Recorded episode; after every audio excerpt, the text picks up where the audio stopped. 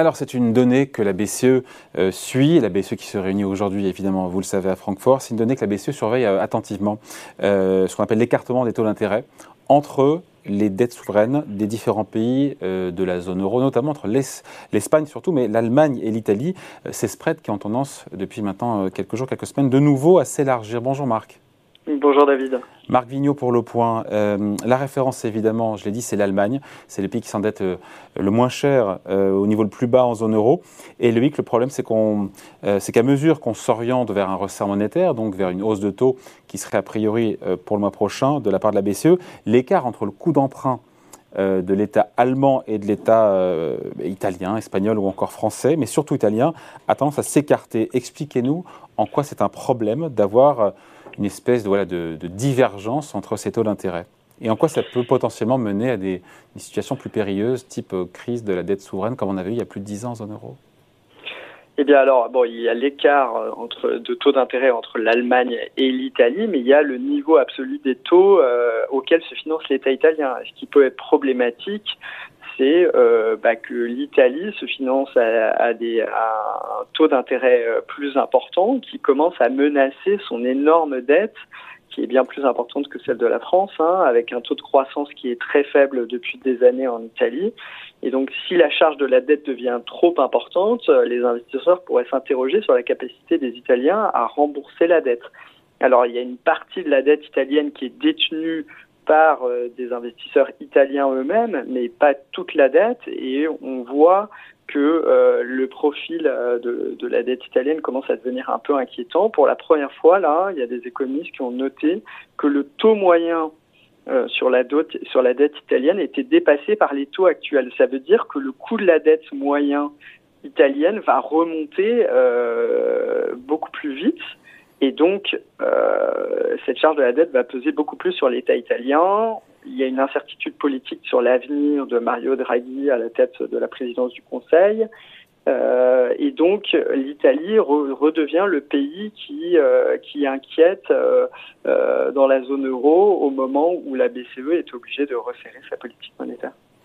Et donc, quelque part, euh, elle surveille, elle fait attention donc, aux écartements et même au, niveau absolu des taux d'emprunt souverain, notamment italien, la BCE, mais en même temps, c'est son ressort monétaire qui provoque aussi ces, ces écartements de taux d'intérêt, de spread, et aussi, dans l'absolu, et non pas en relatif, les hausses de coûts de financement de l'Italie. C'est elle aussi qui est mmh. responsable.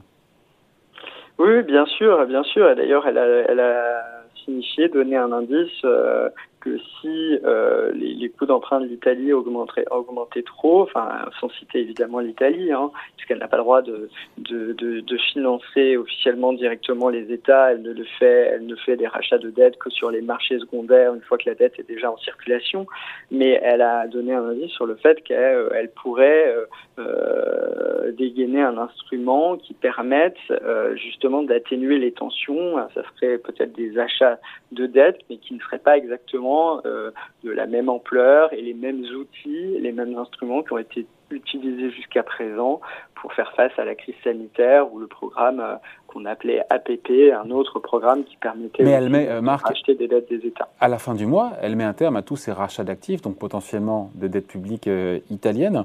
Donc, si elle veut de nouveau intervenir, soit elle réactive effectivement les mécanismes existants. Il y a l'OMT, pardon, ça remonte un petit peu il y a longtemps, mais le out, outright monetary, transaction. c'est ça qui existait à l'époque de la crise des dettes souveraines, mais qui exige en contrepartie des efforts sévères de la part des pays euh, qui demandent l'aide de la, de la BCE.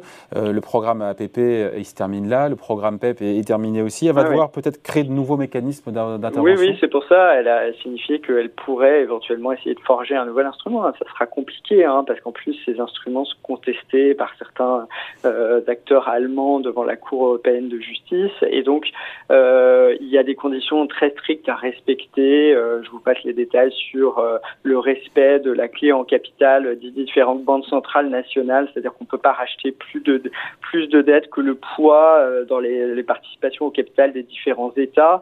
Donc là, la BCE s'était écartée de cette règle pour acheter plus de dettes italiennes pendant la pandémie pour des raisons exceptionnelles, mais ce programme-là exceptionnel qui peut s'écarter des clés en capital, il va prendre fin et donc toute la question c'est est-ce qu'on peut acheter à l'avenir plus plus de dettes italiennes que de la dette italienne, d'autres d'ailleurs d'autres États peut-être un peu fragiles comme comme la Grèce. Mais donc, effectivement, il y a plein de questions qui vont se poser et ça sera loin d'être facile. D'ailleurs, la BCE, qui au fil de l'eau, je crois, en 7 ans, a acquis quasiment 30% euh, du stock de dettes, euh, de dettes souveraines européennes dans ses comptes, ce qui, dit, euh, ce qui montre la mainmise, enfin, le poids que, représente la BCE.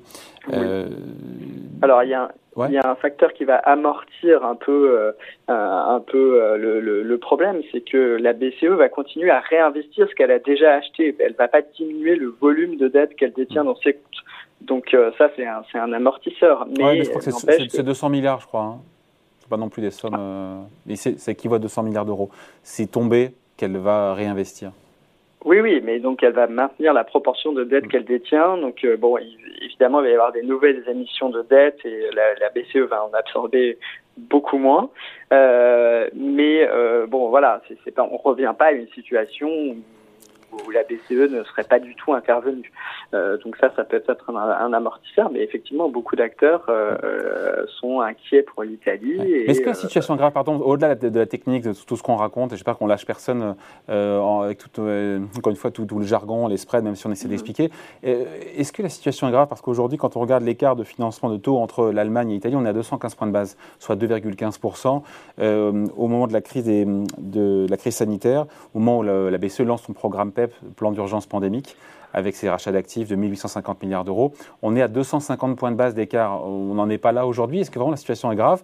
Et pourquoi est-ce que la BCE euh, ne peut pas laisser trop ces écarts euh, déraper?